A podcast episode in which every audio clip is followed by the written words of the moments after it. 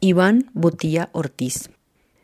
Tiene un lejano recuerdo de niño cuando tallaba, como si fuera un juego, madera y piedra en su natal Fusagasugá. Le gustaba hacerlo, aunque lo considerara una tarea complicada, sobre todo luego de haber descubierto la suavidad de la arcilla, materia prima que lo sedujo apenas la conoció. Y eso pasó cuando regresó con su familia a Ráquira, la tierra de los Velosa, referencia obligada de la carranga de don Jorge y de quien es familiar su mamá. Iván se encarretó con el barro y empezó a hacer diseños y modelos con los que se dio cuenta de que no solo era bueno y le gustaba hacerlos, sino que la gente le empezaba a encargar aquello que producía. Eso lo llevó a que se empapara, ya más en serio, del arte del torno y la moldura, así como aprender a hacer diseños en yeso para ir perfeccionando la manualidad de su trabajo en arcilla. De eso ya van 22 años dedicado al oficio uno que ha ido conduciendo dentro de lo que él define como cerámica contemporánea, con diseños modernos de objetos utilitarios que buscan salirse de esa línea tradicional del barro naranja con el que se reconoce a este pueblo alfarero, porque lo suyo se ha ido enmarcando en la técnica del rollo,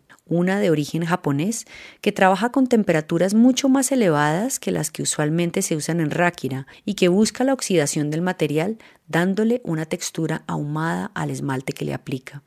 Aprendió de la mano de un japonés que pisó tierra raquireña a mediados de la década pasada, al que solo le siguieron la caña unos pocos alfareros, entre ellos Iván, disciplinados hasta la médula,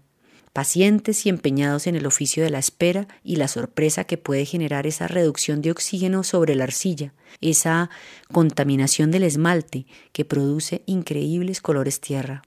Es un maestro de la química y habla con propiedad de cómo combina esas arcillas de venas de colores con sílice, caolín, carbonato de calcio, alcalinos, zinc, magnesio, manganeso, cobre, bronce, hierro y cobalto, por solo mencionar algunos de los elementos con los que experimenta y que combina luego con pigmentos de distintos tonos para sacar alguno de los recipientes que elabora y que vuelan cada vez que los expone en ferias.